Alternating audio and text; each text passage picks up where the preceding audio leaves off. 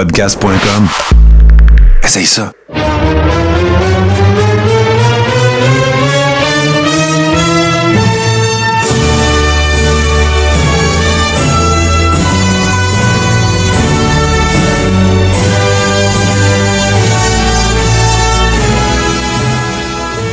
Le Carré rond, saison 4, épisode 18. Euh, mesdames, messieurs, Toto Lavigne avec vous encore une fois cette semaine. Euh, encore une fois un peu seul. Euh, donc euh, voilà, j'espère que ça vous a pas trop déplu la semaine dernière parce que là, ben, ça va être encore comme ça cette semaine. Mais ne vous inquiétez pas, j'ai tout un sujet de prévu et tout un show de prévu pour vous ce soir. Euh, juste pour euh, clarifier un peu la situation, hein, ne vous inquiétez pas, euh, tout va très bien, mais Martin euh, se trouve un peu chargé en ce moment avec un paquet de projets qui ont tout un peu éclos en même temps et euh, une job de jour hein, aussi, euh, faut pas oublier. Donc euh, on va euh, euh, c'est ça, c'est une option que je, je lui ai offert pour que qu'il puisse s'alléger l'horaire un petit peu.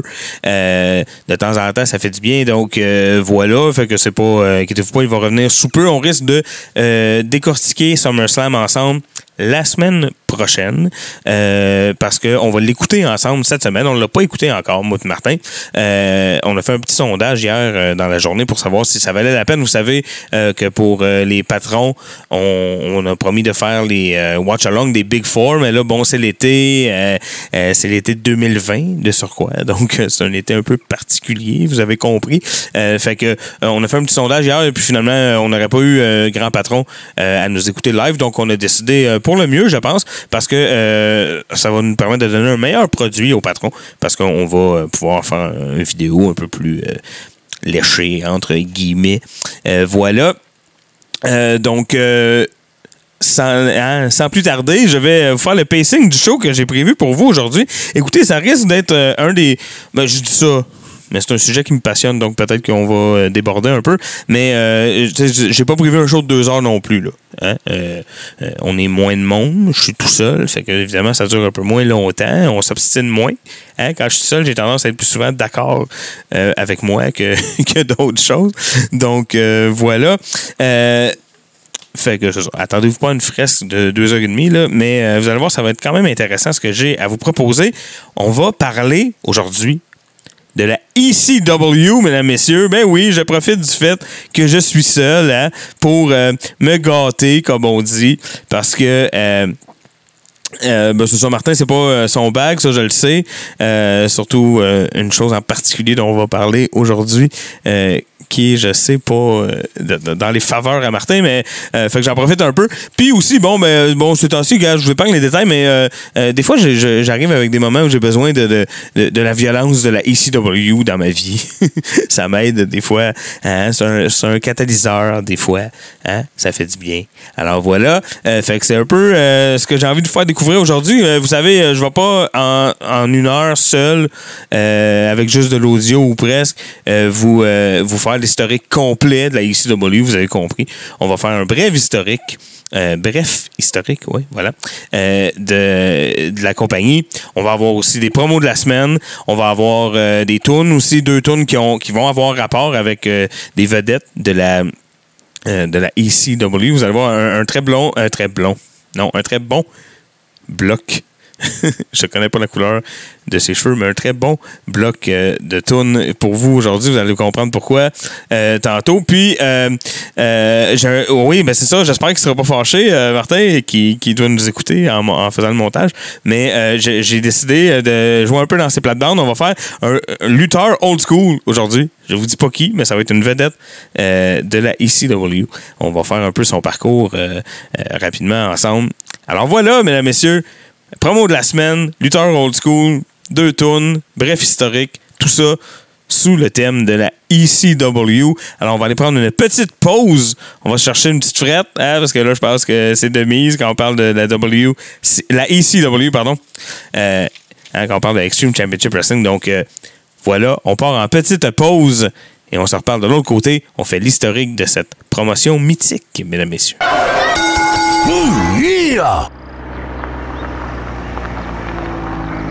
Hey, Toto Lavigne ici, animateur vedette de Radio Déo, ta station Web Country. Hey, on sait jamais quoi faire le vendredi soir. Ben, viens me rejoindre. Moi ma gang de capoter, sans oublier la foule en délire. on t'invite dans mon pick-up. Radiodéo.com, ta station web country. Écoute la grosse voix, ça. Radio Déo, ta station web country. Vendredi soir, tu veux du vieux country, Oui, mesdames, messieurs. Alors voilà, Toto Lavigne, donc de retour avec vous. Euh, J'ai fait mes recherches, hein, euh, euh, ne vous déplaise, ou en tout cas, je sais pas comment dire ça, mais oui, j'ai fait mes recherches, mesdames, messieurs, euh, un peu. hein, j'ai quand même préparé un peu ce show-là. On va donc euh, parler brièvement de l'historique de cette promotion mythique qui est la ECW, hein, euh, bon, qui a été rendue célèbre par euh, Paul Heyman avec un style euh, euh, très, très différent de ce qui se faisait à l'époque. Un style très violent, très gritty, très trash, très in your face. Euh, très dangereux aussi. hein, les lutteurs qui ont travaillé là vous le diront. Alors voilà, comme je vous le dis, euh, ne m'en tenez pas rigueur. Là, ça ne sera pas un exposé complet sur euh, les presque 10 ou 12 ans de gloire là, de, la, de la ECW euh, parce que j'aurai pas le temps puis parce que je n'ai pas les connaissances nécessaires pour faire ça. Mais on va passer par-dessus les grandes lignes. On va s'attarder sur quelques trucs le fun. Et voilà. Donc, commençons, mesdames, messieurs. En 1989, dans la région euh, de Philadelphie. Euh, et là, c'est une promotion qui euh, s'appelle à ce moment-là la Tri-State Wrestling Alliance. Tri-State Wrestling Alliance. J'ai des notes dans mes mains, mais j'ai aussi des notes que j'ai fait sur l'ordinateur, comme on dit. hein. Je suis très anglophone. Donc, je vais aller euh, les... Ne m'en tenez pas rigueur si j'ai l'air de lire. C'est mes notes. Je suis en train de les lire. Alors, voilà. Donc, en 1989, euh, il y a un gars qui s'appelle euh, Joel Goodhart. Et euh, lui et un autre gars qui s'appelle Todd Gordon, ben, ils, ont ensemble la Tri-State Wrestling Alliance. Euh, et bon, ça marche un peu quand même. Euh, et euh, en 1992, Todd Gordon euh, la rachète et la, la renomme. En fait, il rachète les parts à son ami, et, en tout cas à son partner. Je sais pas si c'était des amis, l'histoire ne le dit pas, mais à son partner d'affaires.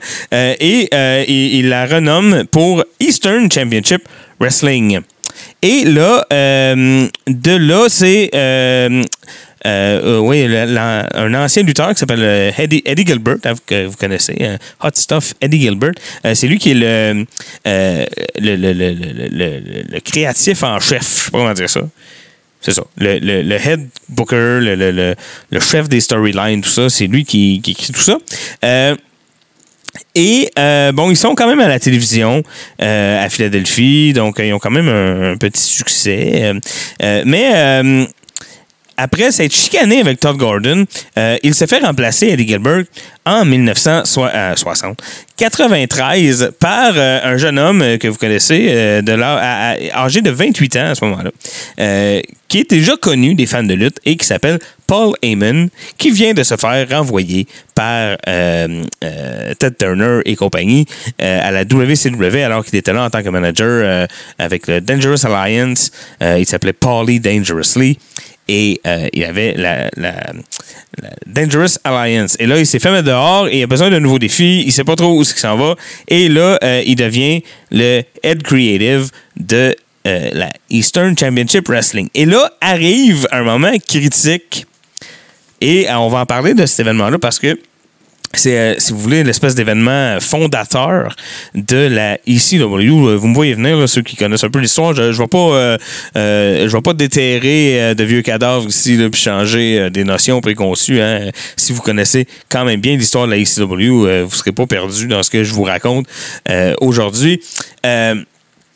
Donc, en 1994, et ça c'est intéressant, moi c'est quelque chose que j'ai appris en faisant mes recherches. Et, bon, euh, quand Ted Turner a acheté en 1988 euh, la WCW de Jim Crockett, euh, il, a fait signer à Jim Crockett une clause de non-compétition. Ça, une clause de non-compétition, ça veut dire que ça l'obligeait à, à avoir des projets qui n'ont pas. Il pouvait pas avoir des projets notamment des promotions de lutte, qui étaient directement en compétition avec Ted Turner. Il ne pouvait pas aller jouer dans les plates-bandes de Ted Turner. Mais ça, ça avait un temps limite. Et en 1994, cette clause-là a pris fin. OK? Et euh, donc, Crockett est allé voir Todd Gordon. Puis, et- parce que lui, il voulait recommencer à faire parler de la NWA. Parce que là, Ted Turner avait mis ça de côté. C'était plus la NWA, c'est la WCW. Il y avait eu une cassure nette avec euh, le passé, si vous voulez, de, de cette promotion-là. Donc, euh, euh, et là, il va voir Gordon et il dit Je veux un, tourno- un tournoi. On va faire un tournoi pour la grosse belt. hein. 10 pounds of gold, euh, euh, the Real World Heavyweight Championship, tout le kit. Et ça va se tenir le, se tenir le 27 août 1994 à Philadelphie. Mais là, il y a du poêle. Parce que le président de la NWA de l'époque, qui s'appelle Dennis Coralluzzo, ben lui, il, il trosse pas Gordon puis Crockett. Il, il- il pense que si c'est eux autres qui ont le titre, ben le reste de la NWA ils vont en souffrir, ils viendront plus jamais dans les territoires, blablabla. Hein? Parce qu'il faut comprendre, bon, on est en 94, les choses ont bien changé. Hein? Euh, si on se reporte, mettons, 10 ans avant, mais euh, 10 ans avant, il n'y a même pas eu WrestleMania encore. Tandis que là, en 94, ben, les choses ont bien changé. Euh, euh, Vince et Ted s'apprêtent à se livrer une guerre sans merci, euh, avec vraiment trop d'argent, plus d'argent que le monde de la lutte en avait jamais vu à ce moment-là, ça c'est sûr. Donc voilà, fait que lui, Coralluzzo, il, il- il commence à s'immiscer un peu dans le tournoi, puis ça gosse Gordon. Todd Gordon, ça le gosse. Fait que là, il est comme, non, non, là, il veut venir jouer, faire des, power trips dans mon affaire. J'aime pas ça. On va faire un move. Et là, c'est là que ça devient intéressant. Lui et Paul Heyman décident de faire un move. Et quand je dis un move, là, c'est même pas un move, un statement. OK? Ils vont faire de quoi de, de- très particulier. En fait, c'est pas eux qui vont le faire. Ils vont le faire faire euh, par Shane Douglas. Hein? Ben, ça prend quelqu'un dans le ring pour faire le statement. Alors, je vous explique. Shane Douglas, euh, bon, ils vont le faire gagner le tournoi. euh, dans une finale, qui est un match intéressant d'ailleurs, avec son, son adversaire, ça va être Too Cold Scorpio, qui est bon, un excellent worker, euh, et aussi un homme très charmant que j'ai eu la chance de rencontrer à un moment donné par hasard, euh, alors que je tenais des événements à l'Atomic Café. Pour la petite anecdote. Très gentil, il a pris des photos avec nous, il a jasé. Puis tout, et ça faisait pas longtemps que, que China était décédée euh, quand c'est arrivé. Fait qu'on a parlé d'elle un peu. Puis tout, c'était vraiment euh, non, un sympathique bonhomme. Ceci étant dit, euh, fait que donc, bon, ils ont un match, mais vous comprendrez, bon, c'est deux excellents workers. Fait que c'est un match intéressant, mais c'est pas ça la, grosse histoire. Déjà, avant d'aller vers le, le statement, il faut savoir que il y a du beef aussi entre la NWA, notamment le président, et Shane Douglas. Shane Douglas, c'est un gars qui a tendance à. Comment je dirais ça? À pas se pointer. Un gars qui a tendance à pas se pointer. Voilà. Fait que ça, ben, les promoteurs, ben, ils s'en parlent, ils le savent, puis euh, ça fait des fois que c'est suffisant pour pas être bouqué. euh, ah non, tu sais, j'aime mieux pas prendre le risque avec lui, euh, ça vaut-tu la peine? Tu sais, c'est pas Hulk Hogan non plus, là. Hulk Hogan, tu prends le risque parce que Hulk Hogan, il va remplir l'aréna à 25 000 personnes, 30 000 personnes. Mais tu sais, Shane Douglas, c'est pas Hulk Hogan non plus, donc tu sais, on prend-tu ce risque-là? Bon. Euh, fait que déjà, ils sont pas d'accord avec le fait que ce serait lui euh, le champion, tout ça. Et là, euh, ben, Ted Gordon et Paul Heyman décident quand même de le faire gagner. Et là, ils lui demandent, ils réussissent à le convaincre. Au début, il n'est pas sûr que c'est une bonne idée, mais ils réussissent à le convaincre de, de faire un speech pour dénigrer carrément le titre qu'il vient de gagner.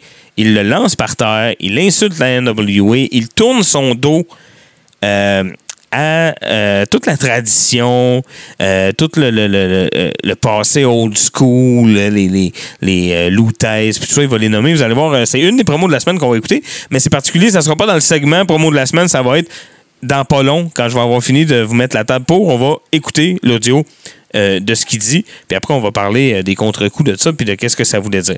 Fait que, euh, ben voilà. Hein? Je pense que c'est là qu'on est rendu de toute façon. Je sais pas où je m'en allais, mais ce que j'avais à dire, je vais pouvoir le dire après, je pense. Soyez attentifs. Vous allez voir. euh, bon, le son n'est pas parfait, je suis désolé. C'est quand même la meilleure euh, qualité que j'ai pu trouver. Mais bon, le son n'est pas euh, top notch, comme on dit. Mais essayez quand même d'écouter. Puis après, moi, je vais débriefer avec vous un peu ce qu'il a dit. On va traduire un peu. Puis on va parler des conséquences que ça a eu. Puis de qu'est-ce que ça voulait dire. Austin 316 says I just whipped your ass.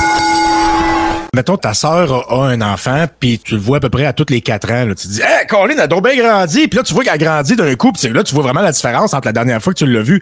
Mais ta sœur, elle, qui est avec à tous les jours, elle la voit grandir millimètre par millimètre par millimètre par millimètre. Fait qu'elle a jamais ce choc-là. Ceux qui sont des conspirationnistes voient ces théories-là, ces histoires de fous-là grossir en ridicule, millimètre par millimètre. C'est un escalier de petites marches. Nous autres, on est à l'extérieur de ça. Fait que quand il nous arrive d'un enfant, voyons non, ils croyaient à ça? Ben, on se demande comment ils font pour croire à ça. Ben, c'est comme ça qu'ils font. Ils commencent avec la petite conspiration, puis ils font juste monter d'un millimètre par jour. À toujours un petit millimètre. Puis finalement, ils sont rendus avec une histoire qui est 14 pieds ridicule de haut. Mais eux autres sont montés là progressivement. Ils sont fait laver le cerveau tranquillement, tranquillement. Puis à, force d'accepter des petits mensonges, des petits mensonges, puis de voir ça comme des vérités, ben, ils sont ramassés à 14 pieds de haut. Puis les autres, c'est toujours le jour. Ils voient plus le point de départ. Tout ce qu'ils voient derrière eux, c'est la marche précédente qu'ils viennent de monter. Puis elle n'est pas tellement différente de celle qu'on leur demande de monter là. Fait qu'ils. Tu te rappelles l'exemple que je t'avais donné? C'est comme si euh, Jack Bauer, il serait dans 24, mais ça dure un an.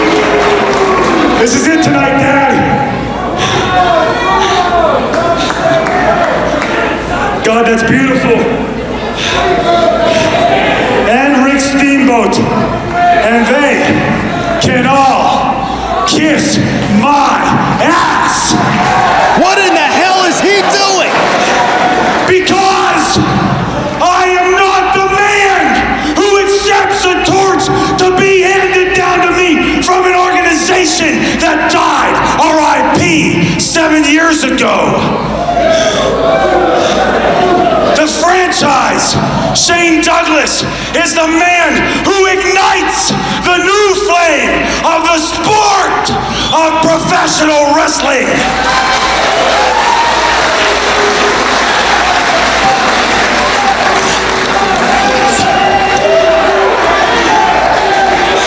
That's the ECW Tonight, belt. before God and my Father is witness, I declare myself, the franchise, as the new ECW heavyweight champion of the world. Shane Douglas declaring himself have set out ECW to change World the Champion. face of professional wrestling. So tonight, let the new era begin. The era of the sport of professional wrestling. The era of the franchise. The era of the ECW. Alors voilà, mesdames, messieurs. Oui, donc, écoute, hein, vous avez compris, euh, beaucoup de marde. Ça a fait beaucoup, beaucoup, beaucoup de marde. Euh, il y a eu un contre-coup assez intéressant aussi. euh, là, euh, parce que, bon, il a rejeté la ceinture et là, même en ayant rejeté la ceinture, je veux dire, même s'il ne voulait pas eux autres d'avance lui donner, ben là, si tu rejettes la ceinture, inquiète-toi pas qu'on va se battre contre ça. Fait que c'est intéressant parce que là, Coral, euh, je veux le prononcer comme il faut, c'est pour ça, excusez-moi, je le cherche, oui. Coraluzzo, donc, euh, après, qui va déclarer Je m'en fous de ce qu'ils disent, je m'en fous de ces gars-là, il a gagné le tournoi, c'est notre champion, on le reconnaît euh, comme tel. Et je veux voir si je peux trouver. Attends, c'est ça? Oui, c'est ça. Je vais vous lire le statement. euh, Je vais vous lire en anglais, puis après, je vais vous le traduire. Mais le statement que euh, Todd Gordon a fait euh, sur le show d'après à la télé euh, de la ECW, qui était à cette époque-là la NWA ECW, il dit I listened with great interest as the representative of the NWA Board of Directors took it upon himself to inform you that they have the power to force NWA Eastern Championship Wrestling not to recognize the franchise Shane Douglas as a World Heavyweight Champion. Well, as of noon today, I have folded NWA Eastern Championship Wrestling. In its place will be ECW Extreme Championship Wrestling, and we recognize the franchise Shane Douglas as our World Heavyweight Champion. And we encourage any wrestler in the world today to come to the ECW Challenge for that belt. This is ECW Extreme Championship Wrestling, changing the face of professional wrestling. Euh, C'est sûr que là, je vous l'ai juste lu euh, avec mon accent. euh, comme vraiment bizarre pour l'occasion, qui a décidé de sortir. D'habitude, il est pas là, lui, mais bon. Euh, excusez mon petit accent. Mais euh, fait que, ouais, c'est ça. J'ai pas mis toute l'émotion que lui a mis dedans, euh, mais vous comprenez qu'est-ce que ça veut dire. Hein? Et c'est le début du Paul Heyman era, et c'est le début de la violence gratuite à profusion. C'est le début de ce mouvement qui deviendra mythique culte. Peut-être pas euh, aussi. euh, euh, Peut-être pas avec autant de succès que ce qu'aurait voulu Paul Heyman au niveau des chiffres. Mais un succès. comment je dirais ça? C'est peut-être pas un succès mesurable, mais tu sais, ça fait. 20 ans qu'il n'a pas fait de show. Ils ont fait des shows, là, mais avec Vince dans le coup. Là. Mais euh, des vrais shows de la ACW, ça fait 20 ans qu'il n'y en a pas eu.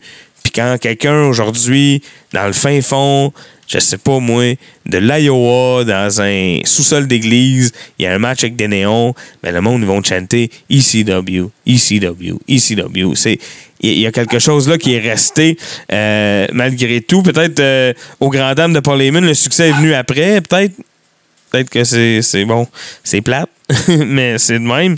Euh, voilà, ouais, parce qu'en 1995, euh, Todd Gordon, bien qu'il soit resté un personnage à l'écran pendant quelques années, euh, il, il est pas, euh, il, a vendu ses parts en 95 à Paul Heyman, lui laissant euh, le champ libre au niveau créatif. Et ça, ça a changé évidemment un paquet d'affaires.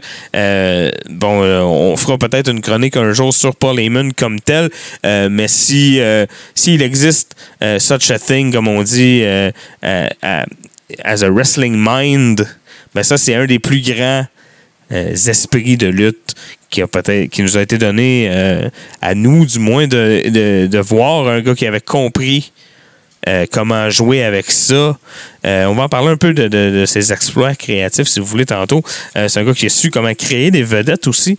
Et bien peut-être que la clé, en fait, pour créer des vedettes, c'est de trouver des gars avec un certain talent, puis les laisser faire. Hein? Euh, chose que Vince, euh, en, micromanager qu'il est, a tendance à, à pas faire. Euh, Heyman laissait les gars euh, être eux-mêmes. Ouais, un micro, t'as du temps d'antenne, puis make me proud. Puis ça, ça marchait. Il y avait une relation aussi entre ces gars-là, puis Heyman qui était proche du gourou, là. qui était vraiment prêt à tout pour ce gars-là et pour faire un bon show. Pour l'aider avec son projet. C'était vraiment ça, tu sais. C'est que c'était son projet de fou. Puis si t'étais assez game pour venir le faire, ben tant mieux, puis bienvenue. Mais en tout cas, euh, voilà. Fait que je t'ai rendu avec ça. Euh, ah ouais, euh, juste pour finir avec Ted Gordon, euh, ça aussi, je savais pas ça, j'ai appris ça. Peut-être que vous allez me trouver un peu poche. Peut-être que c'est des affaires que j'étais supposé savoir. Mais Todd Gordon a été mis dehors. euh, euh, il y a des rumeurs comme quoi Paul Heyman l'aurait mis dehors parce qu'il l'aurait soupçonné d'être une taupe pour euh, la WCW et l'aider à attirer des talents parce que c'est une des choses de la ECW qu'il faut mentionner. À un moment donné, le succès, puis la- l'attraction a grandi et puis c'est devenu un terreau fertile pour les Big Two, hein, soit la WCW ou la WWF, pour euh, euh, aller chercher du talent, puis des, des, des, faces, des gens qui s'établissaient là, puis qu'après ça, on pouvait euh, remodeler, puis mettre dans, dans le système, soit de la WWF ou dans le non-système de la WCW. Donc, voilà. Voilà pour Todd Gordon. Fait que, ouais, écoutez, là, on va pas aller dans des trucs très spécifiques. Je vais aller euh, brièvement, comme je vous ai dit. Euh, de toute façon, euh, il y a une chronique Luther Old School qui va nous permettre d'approfondir euh, deux des feuds intéressantes de la- qui ont eu lieu dans la WCW. Donc, euh, fait que ça, ça va faire des trucs un peu spécifiques qu'on va aller voir. Fait que, euh, voilà. Pourquoi ça a pogné? C'est quoi la ECW? C'est quoi qui ressort de là? Bien, évidemment, la violence gratuite. hein, euh, euh, Puis il y avait aussi toute euh, euh, une exploitation de la contre-culture de l'époque, euh, c'est-à-dire euh, euh, le, le- le- côté très trash. Bon, très violent, très no future, euh, très euh, grunge. Euh, Bon, on pense à des gars comme Raven, euh, des gars comme les Pitbull. Les Pitbull, ils n'avaient même pas de nom. Pitbull 1 puis Pitbull 2, ils ont des chaînes autour du cou, ils pèsent 300 livres. Tasse-toi. C'est, merveilleux. Euh, moi aussi, il y a- un bodyguard hein, que j'aimais beaucoup, euh, qui était le bodyguard de Paul Heyman, qui s'appelait euh, 911. 911, c'était quelque chose, euh, un, des plus beaux mulets, un des plus belles coupes longueuil de l'histoire. Écoute, j'ai commencé à name dropper, fait que je vais continuer. parce que les vedettes de la, de la ECW, c'est beaucoup. Euh, une grosse partie du succès de cette compagnie-là. Euh, donc, évidemment, euh, Tommy Dreamer, bon, Tommy Dreamer, c'est l'âme, si vous voulez, de la, de la compagnie. Ça l'a été pendant longtemps. Raven, je l'ai nommé Sabu, Sandman, Terry Funk. Terry Funk a été le premier champion à un pay-per-view. Pas le premier champion, mais le premier champion couronné à un pay-per-view. Euh, fait que voilà, euh, euh, dans un match d'échelle, écoute, une affaire, le monsieur a 50 ans, n'importe quoi. c'est vraiment merveilleux. Un gars qui a gagné son premier titre NWA dans les années 60, disons-le. Donc euh, voilà, euh, les Pitbulls, si je les ai nommés. Mick Foley, Mick Foley qui a laissé une marque importante là. Euh, Mick Foley qui venait. Parce que, bon, tantôt je disais que la ECW était un terreau fertile euh, pour les deux grosses compagnies pour piger dedans, mais. La ECW était aussi une terre d'accueil pour euh, ceux qui se faisaient jeter des deux compagnies, surtout la WCW, je vous dirais, notamment Mick Foley qui est arrivé là très fâché euh, euh, de son utilisation euh, à, à la WCW. Puis Heyman, ben, qui l'a laissé faire. Et Mick Foley qui a fait quelque chose de merveilleux. Et là, bon, c'est moins Paul Heyman, c'est plus Mick Foley euh, euh, au niveau de l'innovation là-dessus, mais quand même, euh, ça a quand même eu lieu à la ECW. C'est quand même intéressant d'en parler. Il devient très, très populaire parce que c'est un fou. Il sac en feu, euh, il, il tombe de très haut sur des choses très dures et très euh, pétables, puis des choses comme ça. Euh, et on compte plus le nombre de tables, on compte plus le nombre de coups de. Un gars vraiment... euh, euh, et les, les, les barbelés aussi. Puis là, bon, lui puis Terry Funk, en 94, au Japon, ont un... ma- ont un- en fait, euh, ils sont dans un tournoi euh, Deathmatch Tournament. Euh, ça fait beaucoup parler, ça aussi. On s'en sert à la ECW, bien sûr. Ils ont une feud ensemble. Bon. et là, il gagne de l'attraction, mais il veut tourner heel parce que c'est plus intéressant. Euh, Mick Foley trouve, en tout cas. Moi, j'ai tendance à être un peu d'accord avec lui en tant qu'observateur, mais c'est toujours plus intéressant un, lutteur au niveau créatif quand c'est heel. hein. Et là, il veut devenir heel. Mais qu'est-ce que tu fais pour devenir heel dans cette compagnie-là? Et là, c'est là tout le génie de Mick Foley. C'est que tu. euh, il s'est dit, ben, je vais faire tout ce qu'ils n'aiment pas, tout ce qu'ils veulent pas que je fasse. Ils veulent que je me jette en bas du, ring sur des tables en feu. On va faire un match de soumission. Ils veulent que je me casse des néons sur la tête. On va faire des arm locks tout le long. Ils veulent que je sois greedy puis méchant. Je vais agir comme un face euh, de la WWF. Je vais donner des tags au monde. Je vais taper des mains. Je vais être joyeux. Puis ça a marché. Les fans à Philadelphie, ils ont pas aimé ça. il était vraiment, vraiment fâché après lui. Fait que là, il fait des matchs où il fait des arm locks ou des headlocks, c'est super plate. Puis tout le monde l'a eu. Le monde veut le tuer. Ils sont comme non, risque ta vie pour nous. C'est important. Puis lui, il est comme non, voyelle, je suis un lutteur. Il fait, des drop toe hold. Puis il est comme super technique, c'est super plate. Alors voilà, euh, un, un qui a laissé énormément sa marque euh, euh, à la ECW. Sinon aussi, euh, en 95, il y a, eu une run avec les... euh, pas, Mick Foley, mais la ECW a eu une petite run avec euh, des Cruiserweight qui sont devenus ensuite très populaires à la WCW et par la suite à la WWE. On pense à Chris Jericho, Eddie Guerrero, Rey Mysterio, Psycho 6, euh, qui ont eu des matchs cool, là, des matchs cruiserweight, mais à la ECW. Fait que ça, c'est très drôle. C'est qu'au lieu de faire du high flying puis des manœuvres euh, capotées dans le ring, ils font dans un parking lot ou euh, euh, dans le backstage de l'arena ou sur un camion. des choses comme ça. Ça, c'était très ECW. hein, et ça prend, faut qu'il y ait des vitres qui pètent en quelque part. Il y a eu, euh, écoute, il y a plein de monde. Il y a Taz que j'ai pas nommé, les Dudley Boys, les Dudley Boys qui étaient, euh, euh, nous on en connaît deux, hein, des Dudley Boys, mais à l'époque, il faut savoir que les Dudley Boys c'était une faction de genre 12 gars qui étaient comme des nerds qui s'étaient fâchés. Puis là, ils revenaient. Pardon. Ils revenaient péter des gueules. Fait que ça, c'était quand même cool. Euh, ça a bout de nommer. Euh, il y avait aussi la. Vous vous souvenez-vous de la euh, Blue World Order avec le Blue Mini? Et euh, Stevie Richards et tout ça. Euh, mais ça, c'est un peu plus tard. Hein? Ça, c'est pas les, les, les débuts. Là, Là, j'ai vraiment name droppé pour tout. Euh, faut comprendre que c'est une.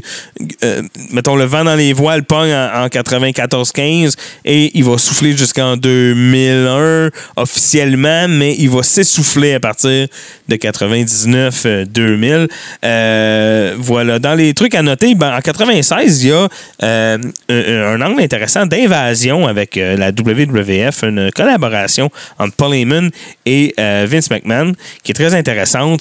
Euh, et il parce qu'il y avait vraiment un clash, il faut comprendre. Bon, on a vu la promo de Shane Douglas tantôt, euh, mais c'est pas anodin là, ce qu'il dit dans cette promo-là. là. C'est vraiment. euh, il y a vraiment un désir de faire une cassure avec le passé, oui, mais aussi avec ce qui se fait aujourd'hui ailleurs. faut comprendre qu'à ce moment-là, bon, la WCW est dans un début de tournant un peu trash. La NWO commence à pogner un peu de traction, mais le reste du produit est assez cartoonish. Et la WWF, ben en 96, vous savez, hein, euh, c'est très, très, très, très, très, très cartoonish. Là, des matchs, euh, euh, le Sultan contre Goldust, puis des affaires de même. Donc, c'est assez... c'était assez pour enfants, tout ça, c'était voulu. C'était un produit qui était vraiment euh, child-oriented. Et Heyman voulait vraiment se séparer beaucoup de ça.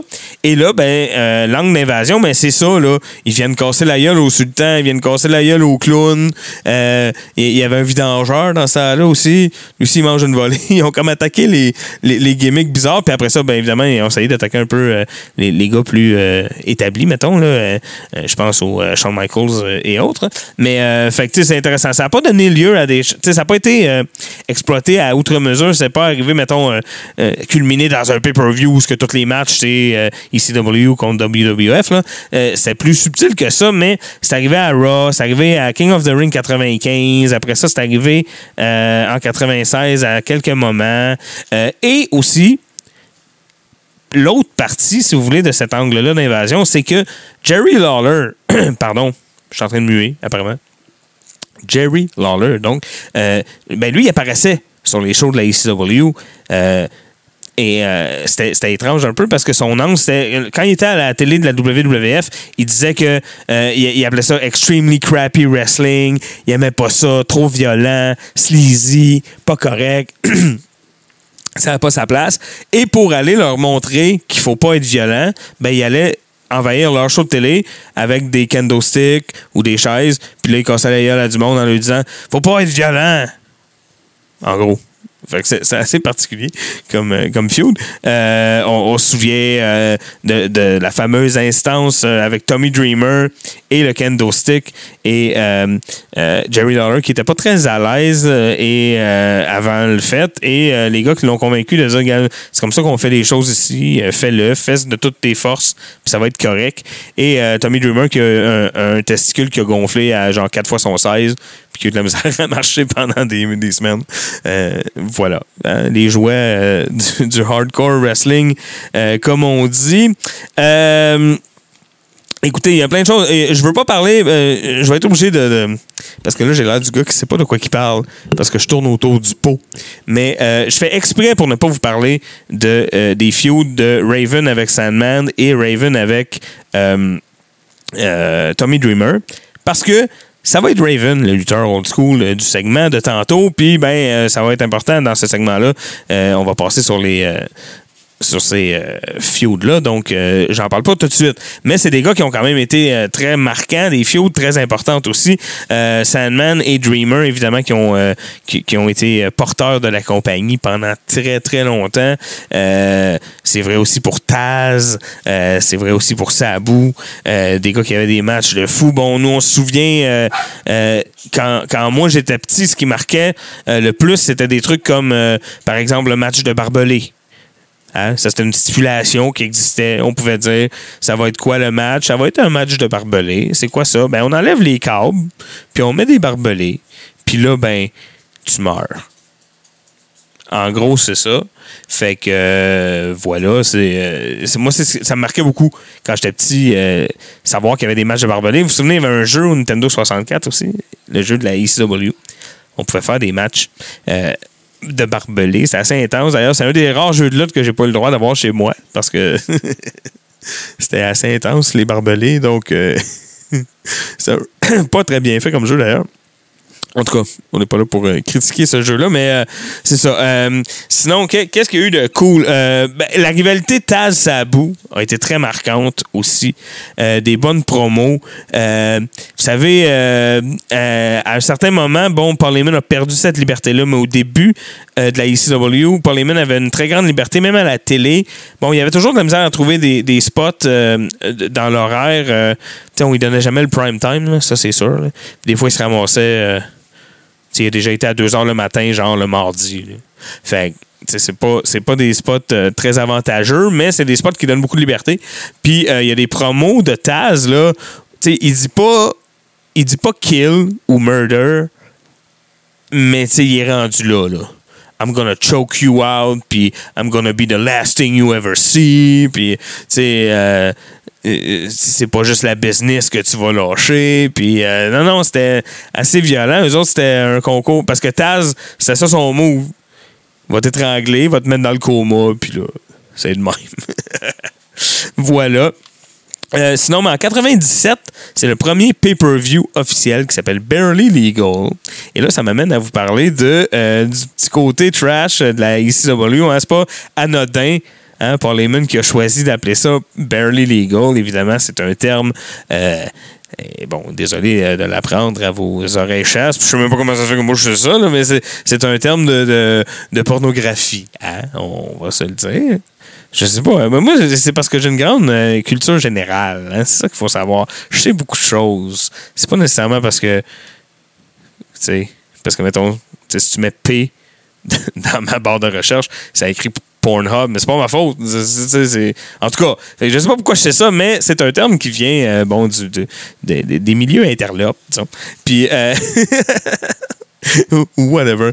Puis, euh, mais c'est voulu, hein? C'est pour tout avoir l'image. euh, parce que, bon, à ce moment-là, la WWF cible plus les, je vous dirais, 8-15 ans. Euh, la WCW commence à cibler plus les 18-25. Mais eux autres, ils veulent pogner les, les 18-35, là, puis aller pogner le monde trash, puis euh, euh, il y a de la boisson, puis euh, euh, Sandman, il boit, puis il boit pas comme euh, Steve Austin. là. Il boit... euh, il a boit pour vrai, là, sa bière. puis il attend, puis ça, ça retarde le match parce qu'il reste une gorgée. Puis euh, non, non, euh, c'est des trucs assez, euh, assez in your face, hein, barely legal. Bon, voilà. Fait que ça set le ton. Euh, ça faisait partie de toute l'image de, de la ECW. Euh, et ce pay-per-view-là, ben, euh, c'est là que Terry Funk va gagner euh, le, le- le titre. fait que de donner le titre à ce gars-là, c'est vraiment. c'est un beau moment. là, C'est comme une espèce d'échange de. Euh, moi, je te donne la belt pour que tu sois la face de notre compagnie. Puis toi, ben. Tu risques ta vie du haut de tes 50 ans et d'une échelle. Et puis, euh, c'est un win-win, I guess. je sais pas. Euh, en tout cas, c'est même, ça marchait euh, pour eux autres. Fait que ça, ça fait partie des, gros moments. Sinon, écoutez, il y a un paquet d'affaires mythiques dont on pourrait parler, notamment le, le- le- match. Ça, c'est plus tard, c'est en 99, mais le match Taz contre Bam Bam Bigelow. Avec un des premiers spots, ou en tout cas, c'était beaucoup moins euh, utilisé qu'aujourd'hui. Aujourd'hui, c'est un spot qui est surutilisé, mais euh, un spot de défonçage de ring. Euh, Taz qui grimpe sur le dos de, de Bam Bam Bigelow avec son chokehold. Mythique, hein, son chokehold infaillible. Puis là, évidemment, le gros bonhomme de Beast from the East, ben, il se débat. Et puis, il trouve comme solution de euh, se propulser sur le dos pour euh, faire mal à. Pardon. Faire mal à Taz. Mais ça défonce le ring. Et là, la réaction de l'arbitre est priceless. La réaction de Joey Styles aussi. Vous savez. C'est une des choses qui ont, qui- qui ont contribué au succès euh, du, euh, de cette promotion-là, Joey Styles. Un seul commentateur en qui euh, Paul avait pleinement confiance, euh, qui réussit à faire euh, euh, quand même de grandes choses. hein. Un commentateur qui a des calls mythiques, évidemment le Oh my God from the top of his lungs. C'est toujours très intéressant. Donc voilà, écoutez, on pourrait en parler en long, en large. Je sais que j'ai l'air de ne pas connaître mon affaire parce que j'ai comme omis Raven et ses deux feuds principales qui contiennent eux aussi beaucoup de moments mythiques. Euh, mais on va en parler plus tard. Oh, mais par exemple, c'est vrai, il y en a une dernière euh, avant que je passe au prochain point que je voulais aborder avec vous. Il y a euh, Sandman Dreamer qui est assez quelque chose aussi. Le truc avec la, la patch, l'eye patch. Alors, je vous explique pour ceux qui ne me suivraient pas. Ils ont un kendo stick match. Et là, où euh, c'est quoi? Non, il y a une attaque backstage. Et là, Tommy Dreamer frappe euh, Sandman, mais Tommy Dreamer est face, Sandman est heel. Et là, il frappe Tommy Dreamer à l'œil avec son kendo stick. Et là, c'est plus drôle. Toutes les faces sont comme un come on, bro les heels aussi. Il est un peu. Là, même lui, il se sent mal, tout ça. Et là, finalement, écoute, je me souviens pas des ramifications euh, en long, en large de la feud, là, mais euh, je me souviens que euh, il y a un moment où. euh, pour être comme pardonné, Tommy Dreamer doit manger des coups de kendo stick euh, dans, le, dans le dos. Et pendant ce moment-là, on se rend compte que euh, Tommy Dreamer, pas Tommy Dreamer, mais Sandman n'est pas blessé à l'œil pour vrai. Et là, il devient full out heel, euh, encore plus qu'il était avant. Puis tout ça. Euh, et mention honorable à Sandman pour. ça, c'est la légende urbaine, mais je crois que ça s'était quand même avéré vrai. Là. Sandman qui, qui, qui a porté ce iPad shot dans la vraie vie pendant très longtemps. Euh, lorsqu'il répondait à la porte, lorsqu'il allait à l'épicerie, euh, whatever, il portait son eye patch, euh, même si c'était pas une vraie blessure. Et euh, non seulement c'était pas une vraie blessure kayfabe, mais c'était pas une vraie blessure même dans le kayfabe. C'est fucked up. Puis là, lui, il portait quand même son, son eye patch. Donc, ça, c'est, c'est, c'est quelque chose que moi, je trouvais quand même assez cool. Ouais, fait que voilà, écoutez, euh, euh, on pourrait en parler longtemps. Il y a plein de choses cool qui sont passées là. Il y avait Public Enemy aussi qui était cool, tout ça. Euh, mais euh, je vais vous parler de la dernière anecdote avant qu'on parle un peu de la fin euh, et des revivals qu'il y a eu à la ECW. Mais une dernière anecdote dont je voulais vous parler, c'est, euh, puis ça, c'est une autre affaire que moi j'ai découvert en faisant mes recherches aujourd'hui et cette semaine pour ça. Hein, Violette? Hein, des recherches, Violette? C'est m'énerve. Excusez. je l'aime beaucoup, petit chien. Mais des fois, je tanné. OK. euh, donc, euh, oui, il y a eu une controverse avec euh, Mike Awesome. Je ne sais pas si ça vous dit quelque chose. Mais je veux vous en parler. Voilà. Controverse avec Mike Awesome. Alors, en 2000, en 2000, voilà, il n'y a pas de, de, de- de chiffre de plus. En 2000, en avril 2000, Mike Awesome apparaît à Monday Night Raw alors qu'il est encore le reigning champion à la ECW. Euh, et euh, euh, apparemment qu'il aurait refusé de signer un nouveau contrat avec Paul Heyman parce que Paul Heyman lui devait de l'argent. Paul Heyman, il devait de l'argent à tout le monde. C'est pas compliqué. Fait que voilà. Et il y avait- même des rumeurs comme quoi euh, Bischoff aurait voulu évidemment qu'il apparaisse avec la, ceinture. Vous savez, bon, c'est toujours des opportunités sur lesquelles euh, Bischoff sautait. hein. Euh, il l'a fait avec euh, Alondra Blaze, qui, qui s'appelait Medusa à la WCW, mais qui, qui est apparu avec le titre euh, féminin de la WWF, qu'il l'avait jeté dans une poubelle, tout ça. Et là, euh, bon, il y a des rumeurs comme quoi euh, il voulait même faire ça avec. euh, il voulait faire le, même genre de truc avec euh, Mike Awesome et la belle de la ECW. Mais euh, parce que c'était un peu la technique hein, de Bischoff, euh, dénigrer les autres compagnies pour prouver que nous, on est hot. C'est sûr que c'était un bully à l'école, Eric Bischoff, même s'il était petit.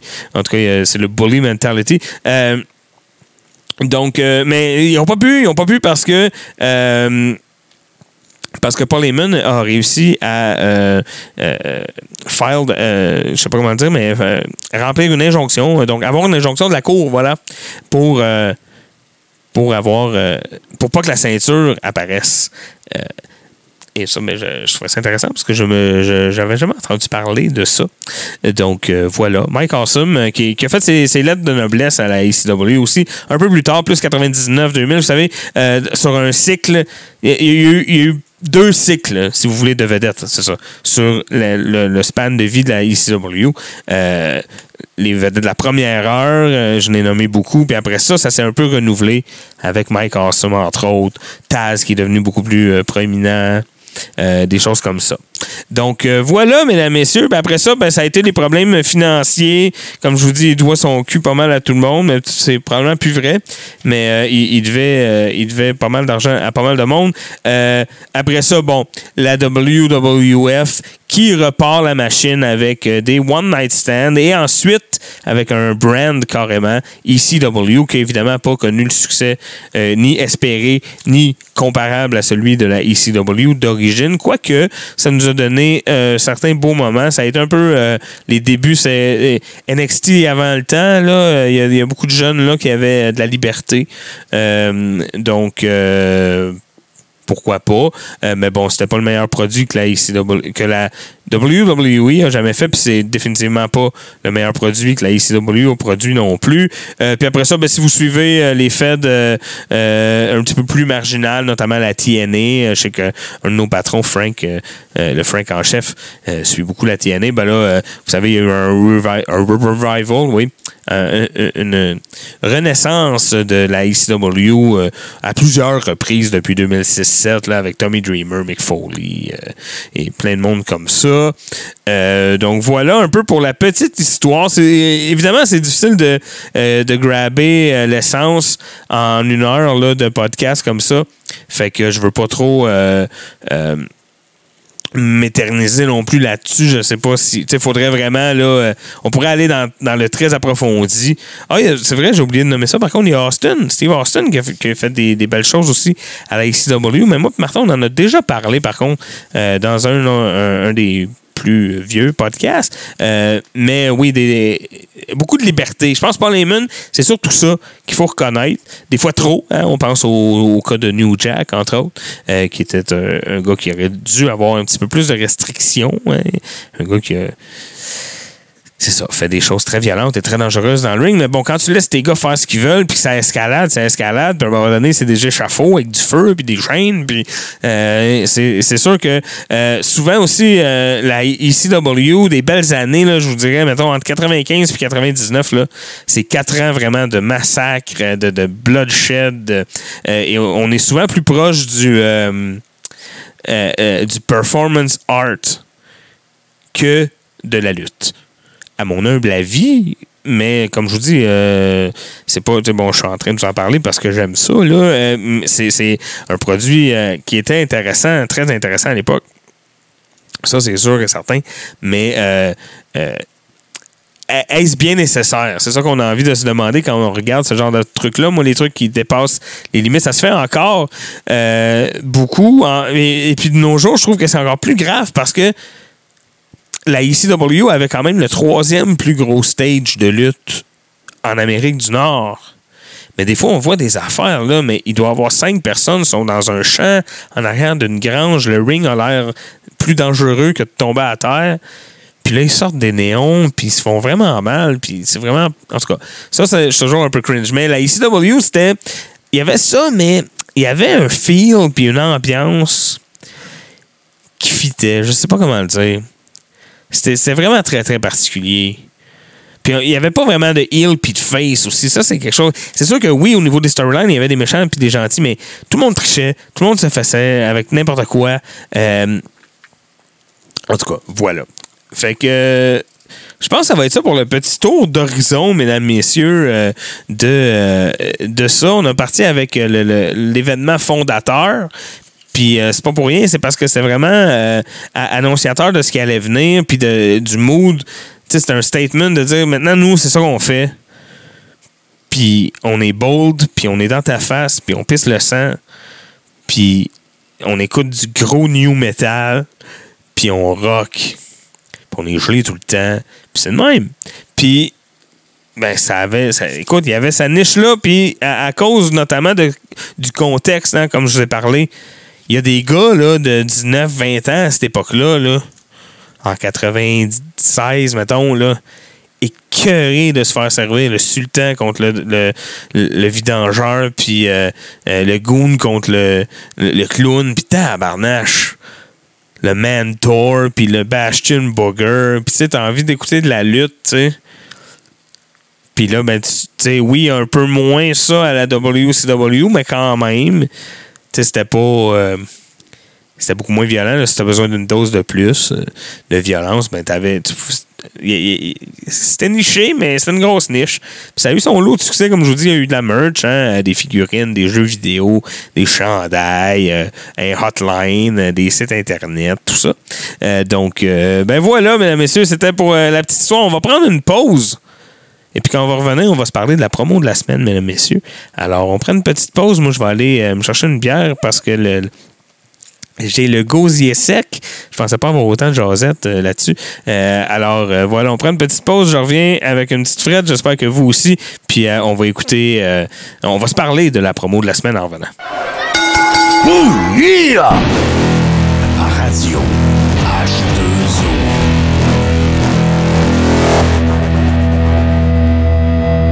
Oui, alors, euh, de retour avec vous, mesdames, messieurs, Toto Lavigne, pour euh, le Coréron. Et là, on va écouter euh, une promo de Paul Heyman. Parce que, écoute, quand on a un des meilleurs au micro à la tête de sa compagnie, ben voilà, on a, on a une des meilleures promos de l'histoire de la lutte. On le fait parler. et là, bon, c'est particulier, on est en 2000 et là, je vous explique la situation. La ECW est sur le réseau TNN. Et TNN vient de signer un contrat de 100 millions de dollars avec la euh, WWF pour remplacer la ECW par le produit de Vince sur le network. Et euh, Vince, euh, pas Vince, euh, Paul est, en anglais on dit livid, il est très très très fâché. Il va faire une excellente promo, un shoot promo sur le network. Il va les mettre au défi de les canceller en ondes. En ouais, vous n'êtes pas game de nous canceller live.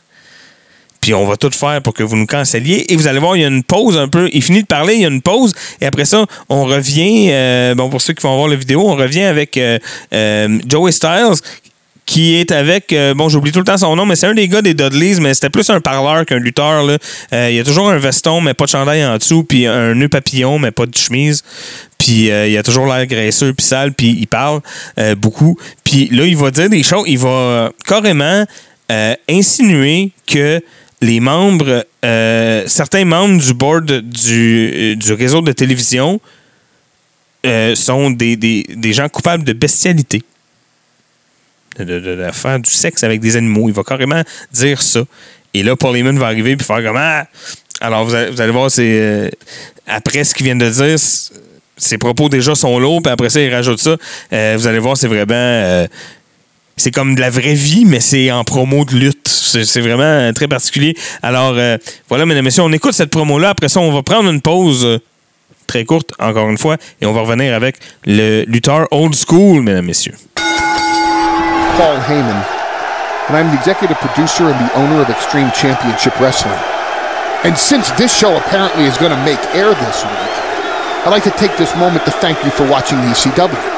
You have to be an ECW fan to watch this show because God knows the network has never put out one freaking commercial or one press release to let you know that we're here. But that's their scheme of things.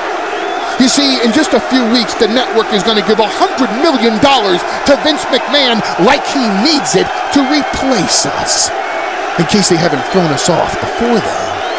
And the fact of the matter is, we're not a publicly funded company like Vince McMahon or WCW. We survive or even thrive on your support, and for that we thank you. Now, in an industry where everybody wants to be real everybody wants to do a shoot, this, my friends, is a shoot. We hate this stinking network.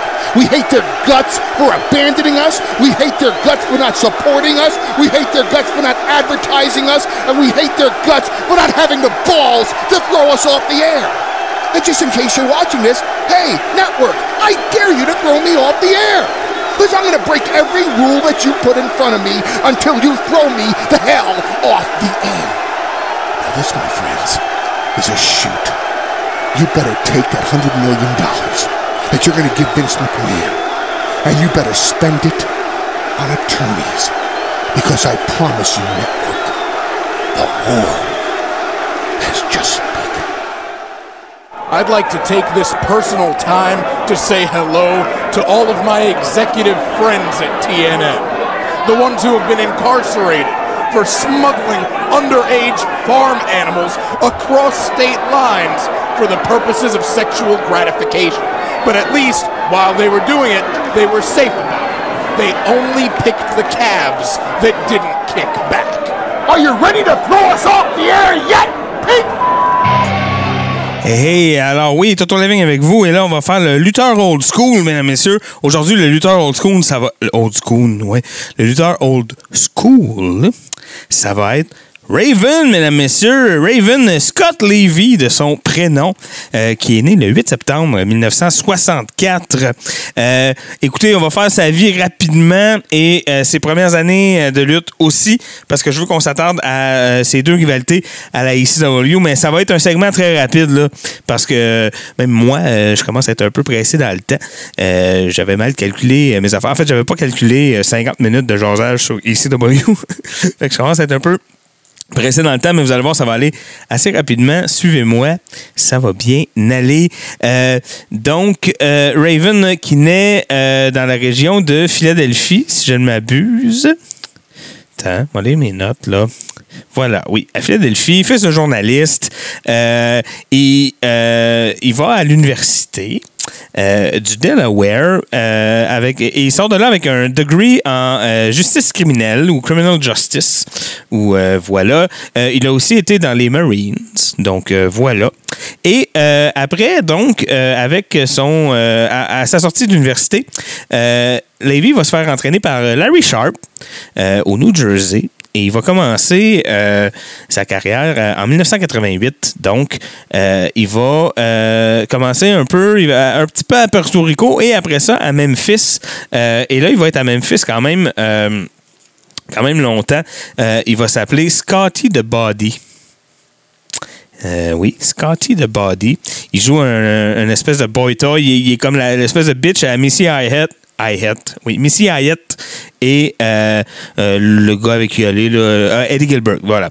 Donc, il, va rouler sa bosse là pendant quelques années. Après ça, il va aller à Portland et pendant trois ans, il va être le, le main heel, le number one heel à Portland. Donc voilà. Fait aussi intéressant, en 1990, il va avoir un match à, la télé de la WWF, à WWF Primetime.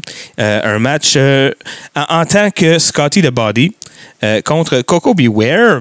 Après ça, il va aller. Ah oui, c'est aussi intéressant. Il va aller à la JWF au Texas dans un- une faction qui s'appelle The Cartel avec des gars comme Rip Rogers, Max Andrews, Makan Singh et un certain Cactus Jack euh, que vous connaissez tous, euh, mesdames, messieurs. Donc euh, voilà. Ensuite, il va aller à la WCW pour son premier, son premier stint là-bas. Il va s'appeler, et là, tenez-vous bien, c'est une gimmick, et pour ceux qui connaissent Raven, vous allez voir, c'est très particulier. C'est une gimmick de surfer floridien qui s'appelle Scotty Flamingo. Voilà.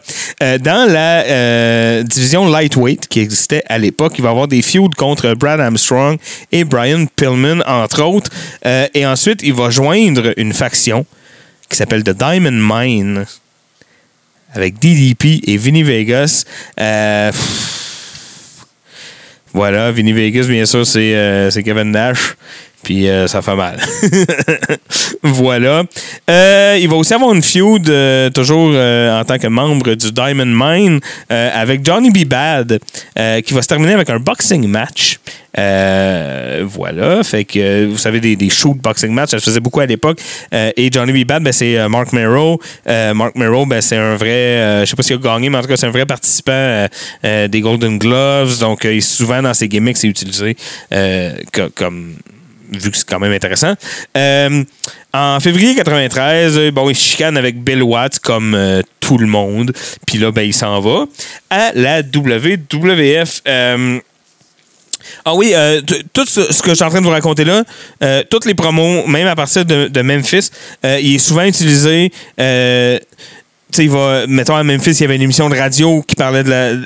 Parce que c'est vraiment euh, très populaire là-bas. Puis il y avait une émission de radio d'une heure par semaine qui parlait de ce qui se passe à Memphis. Ben, lui était un des co-hosts, euh, color commentator. Après ça, euh, ça a été vrai aussi au Texas. euh, puis il est souvent utilisé, peut-être pas dans les main programmes, mais il a souvent été utilisé comme comment je dirais ça avec par ses talents de communicateur voilà après ça, bon, ben, euh, déjà là, peut-être que ça va plus vous sonner une cloche. En 93, il arrive à la euh, WWF, mais comme, euh, comme manager seulement. Et il va être, il s'appelle Johnny Polo. C'est euh, c'est une gimmick un peu de Annoying Rich Kid, euh, gosse de riche, vraiment fatigant. Euh, il va, au départ, il va être le manager d'Adam euh, mais il va vite être remplacé par Harvey Whippleman et on va lui donner l'équipe des Quebecers à manager. Et il va quand même les amener à trois titres de championnat, donc par équipe. Donc c'est quand même bien. Une pas un pas CV. Euh, et euh, pour la petite anecdote, hein, ça c'est vraiment juste nous autres euh, ici à Montréal, je pense que ça intéresse, mais la dernière apparition de cette run-là de la WWF en tant que Johnny Polo, c'est à Montréal dans un house show. Alors qu'il était le manager de Pierre-Carl Ouellette, qui était maintenant rendu heel et qui se pognait contre Jacques Rougeau. Donc euh, là, on arrive en 1994, il n'est plus à la WWF et là, il se cherche et il tente de se réinventer et il invente ce personnage mythique que l'on appellera Raven, qui est inspiré, bon, euh, d'un côté, les écrits d'Edgar Allan Poe, de l'autre côté, euh, toute la mentalité de la contre-culture de l'époque. Comme je parlais tantôt, parce que, bon, c'est pas pour rien qu'il s'est retrouvé à la ECW. C'était un bon match. Euh, et, euh, bon, euh, tout le côté grunge, euh, le côté Kurt Cobain, là, euh, euh, chemise en flanelle, no future, on se pique parce que ça change rien. Puis euh, ce genre d'affaires-là. Puis euh, euh, c'est la faute des riches, puis tout le kit. Évidemment, il est très bon au micro, donc ça paraissait. C'est un, un personnage qui. C'est un personnage qui, qui ne peut être joué que par quelqu'un qui, qui aurait une sensibilité qui se rapproche d'une sensibilité de comédien, là, puis de, un, un talent de comédien. Ça prend quelqu'un de- qui peut jouer un peu en subtilité. Ce qui est quand même rare à la lutte. là. C'est pas un personnage que, tu sais, il aurait fallu. Si c'est quelqu'un dans un bureau qui l'invente, je sais pas à qui il donne, là, ce personnage. tu comprends pas. Mais lui, bon, c'est lui qui l'a inventé, c'est lui qui l'a pensé. Euh, un personnage inspiré beaucoup de Jake Roberts euh, au niveau psychologie. Euh, un personnage très dark, très euh, calme, très tranquille. Et il finissait évidemment euh, ses promos. Moi, j'ai toujours trouvé ça mythique. Là. Il finissait ses promos en disant quote the Raven. Nevermore. C'était merveilleux. Alors voilà. Euh, et euh, il commence, et ça aussi, c'est un fait euh, intéressant que j'ai découvert en faisant mes recherches. Il, il commence par pitcher le personnage à Jim Crockett, qui s'occupe à ce moment-là de Smoky Mountain Wrestling. Et il en veut pas. Jim Crockett, il en veut pas. Alors, euh, il pitch le personnage à Paul Heyman, qui tombe en amour avec, puis qui est comme certainement que t'as rapport, puis il fait, euh, il fait venir. Et là, ça aussi, j'ai découvert ça en faisant mes recherches. Tabarouette, une chance, j'ai fait de mes recherches. hein. Sauf que si j'avais fait moins de recherches, je, je parlerais moins longtemps. Je vois comment ça m'a manqué de temps, tabarouette. Mais non, c'est correct. On est là, on se rend. Euh, euh, donc, euh, c'est ça, le début, le début, comme on dit, de euh, Raven à la ECW est très intéressant et très cool. Bon, euh, tout le monde euh, connaît Stevie Richards. Je sais pas si vous l'aimez comme moi je l'aime. Moi, j'ai un petit soft spot pour Stevie Richards. Et là, c'est lui qui est, qui est instrumental, si vous voulez, dans, dans l'arrivée de, de Raven à la ECW. Et il va avoir une espèce, euh, toujours le personnage bien sûr, euh, en kayfabe, il va avoir euh, ce que Joey Styles va appeler une identity crisis, une crise d'identité. Il va chercher, et là, d'une semaine à l'autre, il va arriver avec des personnages différents. Et là, tenez-vous bien, hein, si vous me suivez depuis tantôt, il va arriver une semaine avec un personnage qui s'appelle Stevie Flamingo. La semaine d'après, il va arriver, puis là, il s'appelle plus de même, il s'appelle Stevie the Body. Et la semaine d'après, il arrive, puis il s'appelle Stevie Polo. Et là, à un moment donné, il dit Ben non, la semaine prochaine, je vais avoir le vrai Johnny Polo avec moi. Et là, pendant un match contre Tommy Dreamer, euh, Stevie Richard contre Tommy Dreamer, euh, Raven arrive, casse la gueule à Tommy Dreamer. Et là, il nous lance dans. Et on apprend qu'ils ont un passé, c'est tout qui est faible, c'est sûr, mais c'est merveilleux. euh, un, un passé euh, comme quoi euh, ils se sont connus à l'adolescence, puis que. Euh, ils travaillaient dans le même camp de jour, genre, puis là, ou dans le même camp de vacances, puis là, Tommy Dreamer, c'était une espèce de quarterback, jock, chiant, puis il était très méchant avec Raven, puis là, Raven, il le prend pas, puis là, euh, et, là, il va avoir du monde avec lui qui était là, eux autres aussi, comme Beulah, euh, McKillicuddy, qui est euh, une ancienne petite grosse apparemment, qui tripait sur Tommy Dreamer, mais que Tommy Dreamer l'aimait pas, puis là, elle revient, puis euh, c'est un mannequin, c'est un penthouse model, fait que là, euh, tout le monde capote, puis là, il se pogne des gars aussi, Stevie Richards, d'autres gars avec lui, euh, dont j'oublie le nom, mais c'est pas très grave, et il forme bien sûr The Flock, hein, qui est une des factions à ce jour les plus célèbres parce qu'elle a eu elle a existé aussi à la, à la ECW, euh, autant à la ECW pardon que à la WW euh, à la WCW, voyons. Eh, je suis dû pour une gorgée en ondes, je pense. Petite gorgée en ondes, mesdames, messieurs. Ah, Voilà. Euh, ouais, fait que parlons de sa feud avec euh, Tommy Dreamer, mais on en a parlé un peu. Une feud qui a quand même fait parler beaucoup, qui a aidé à mettre, euh, à mettre sur la map euh, euh, la ECW et qui a établi aussi The Flock comme étant un- un- une, une faction euh, à prendre au sérieux. Et là, il y a sa feud contre Sandman, dont je veux qu'on parle un peu parce que c'est une des feuds les plus. Je sais même pas si on pourrait aller aussi loin. Pardon. Je suis désolé. Voilà. Alors, je sais pas si on pourrait aller aussi loin aujourd'hui dans cette feud-là, ou dans une feud du genre. Euh, euh, Vince a, essayé de la refaire un peu, vous allez comprendre, avec Dominique Mysterio et Rey Mysterio et Eddie Guerrero en 2004. Euh, c'est une feud où ce que Tommy Dreamer s'attaque à la famille du Sandman. Tommy Dreamer, à ce moment- Raven, je veux dire, s'attaque à la famille du Sandman. Et à ce moment-là, Raven a un statut de, de gourou, carrément, de flock. C'est vraiment une secte pure et dure. Et euh, euh, dans euh, sa façon d'attaquer la famille, si vous voulez, c'est pas d'attaquer physiquement les membres de la famille du Sandman, c'est plutôt de d'embarquer sa femme et son fils dans la secte dans la flock.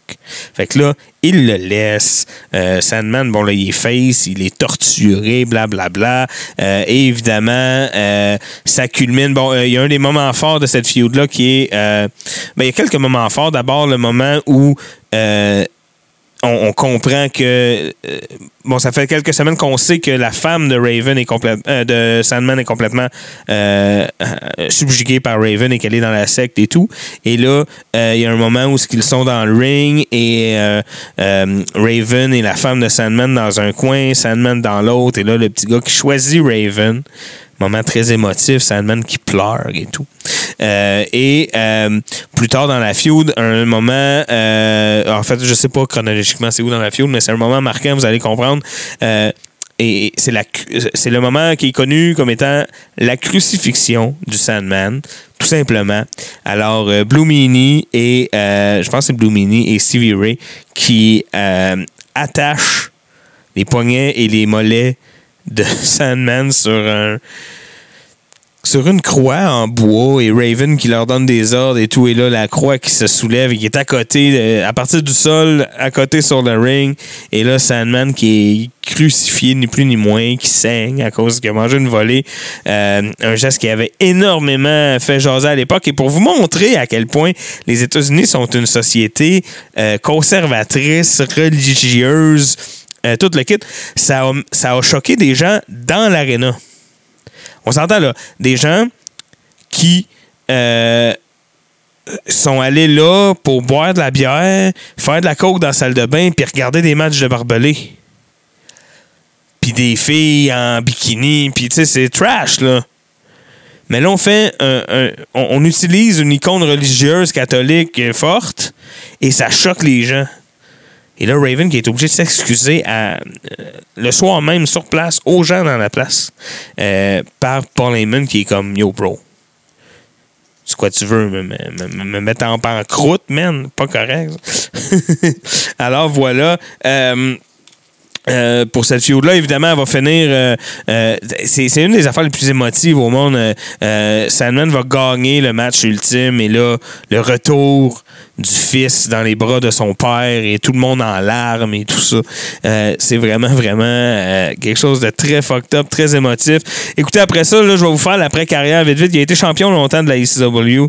Euh, après ça, il est allé à la WCW. Ils ont essayé de faire revivre le flock. Ça a semi-marché. Après ça, il y a eu une autre. euh, il s'est mis à envoyer son, son personnage dans une place encore plus dark, si vous me croyez ou pas. Euh, et euh, ils ont créé, toujours à la WCW en 98-19, une euh, faction qui s'appelait The Deadpool. Après ça, il retourne un peu à la ECW en 99-2000. Après ça, il va avoir une run de trois ans à la WWF, si on s'en souvient un peu plus. Évidemment, à cause de la Hardcore Belt. Fait que là, c'est toutes les. Là, là, il n'est plus que l'ombre de lui-même, déjà, moi, je trouve, à ce moment-là. Mais c'est pas tant sa faute que la de la division Hardcore de la WWF, qui était toujours un peu du pareil au même. Euh, des kendo sticks, des boîtes vides, euh, qu'on fait semblant qu'ils sont lourdes, puis euh, le buffet. Oh, qui se sont battus dans le buffet. Ils se battaient tout le temps dans le buffet. Alors voilà. Euh, après ça, bon, il s'est promené un peu. Un peu euh, TNA, la scène indie, tout ça. Euh, voilà. Puis là, ben, je pense qu'il est encore un peu actif. Euh, il a fait partie aussi des nombreuses euh, euh, des, des nombreux soubresauts de vie euh, que la TNA a redonné à la ECW depuis 2008-9. là. Euh, fait que avec sa- Dreamer qui est là-bas, fait qu'ils ont fait revivre des vieilles feuds, tout ça.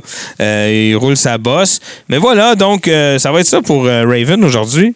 Lutteur old school, un lutteur qui a laissé sa marque, qui a roulé sa bosse. Et comme le dirait très bien Martin, euh, faites-vous-en pas, il a payé ses 12, il a été traîné comme du monde, il, a- été dans limbes du booking pendant un long moment. À un moment donné, il s'est trouvé un personnage intéressant, puis il est devenu euh, euh, le lutteur que l'on connaît aujourd'hui. Là, j'en ai pas beaucoup parlé parce que c'est évidemment c'est un personnage qui est beaucoup plus basé sur le theatrics, puis tout le, le, le, flafla, puis l'histoire alentour. Mais ça reste un, un pire worker, un gars qui est capable de sortir des gros matchs euh, contre des gars solides. Donc euh, voilà, petit hommage à Raven, mesdames, messieurs. C'était notre lutteur old school de la journée. Nous, on va prendre une petite pause et euh, au retour, on va écouter les deux tunes. Et après ça, en fait, je vais vous présenter les deux tunes, on va les écouter. Puis après ça, on va conclure le tout, mesdames, messieurs. Fait qu'on se voit de l'autre côté de la pause pour les deux tunes.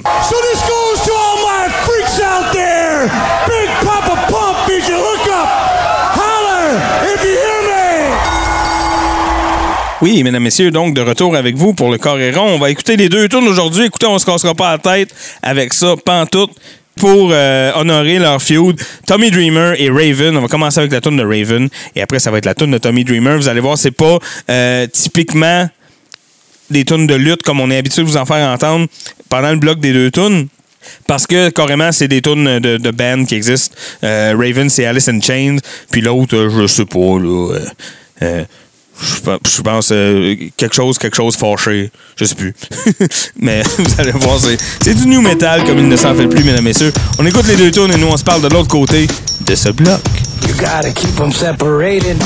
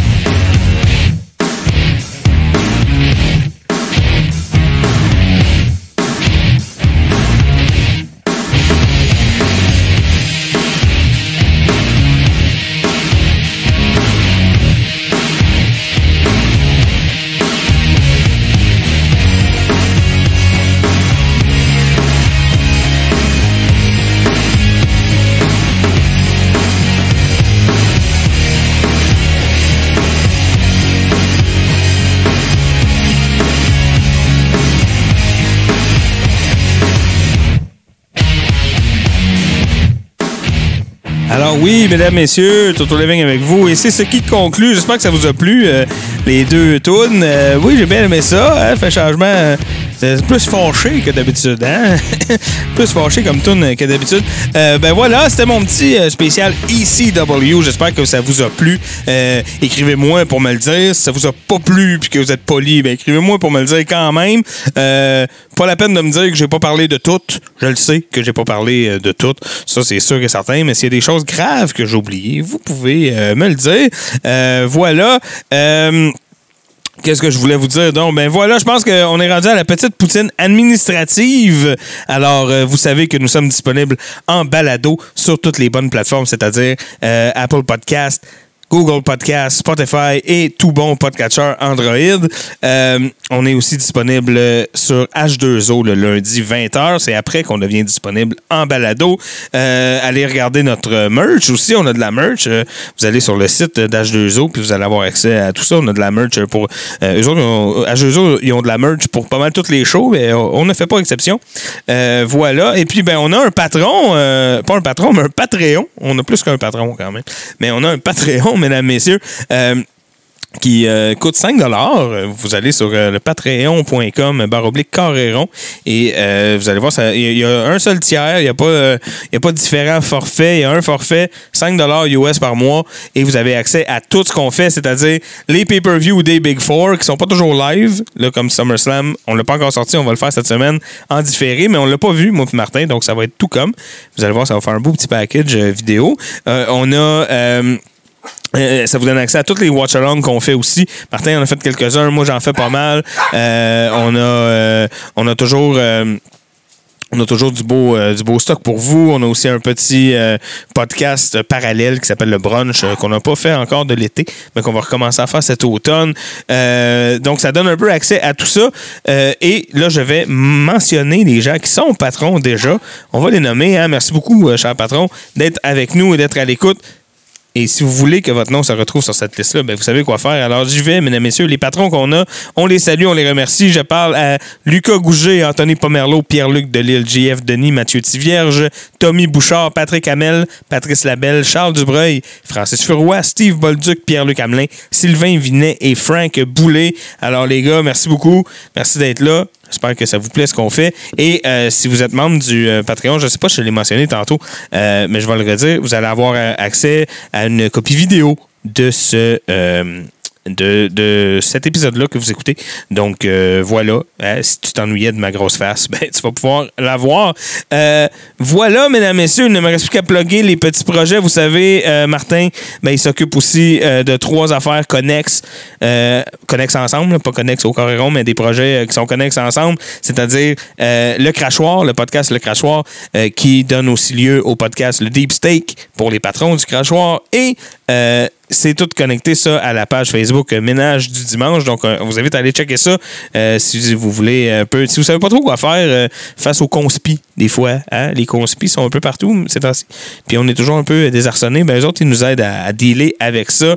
Alors, voilà, allez checker un, petit coup d'œil là-dessus. Sinon, ben, moi, vous le savez, le vendredi, 20h sur les ondes de radiodéo.com, j'anime dans mon pick-up. Et sinon, ben, je Twitch régulièrement. Allez voir twitch.tv, baroblique Toto Lavigne. Donnez-moi follow. Allez sur Facebook aussi pour me donner un follow sur la page Toto Lavigne sur Facebook. Euh, et euh, ça va vous tenir au courant d'à peu près tous mes projets. Je twitch souvent, euh, dont dans 5 minutes, littéralement, mesdames et messieurs. Fait que je vous laisse. Je vous souhaite une bonne semaine. J'espère que ça vous a plu. J'espère que vous êtes contents de votre épisode. Je sais plus quoi dire, mesdames et messieurs. Mettez votre masque. Bonne semaine.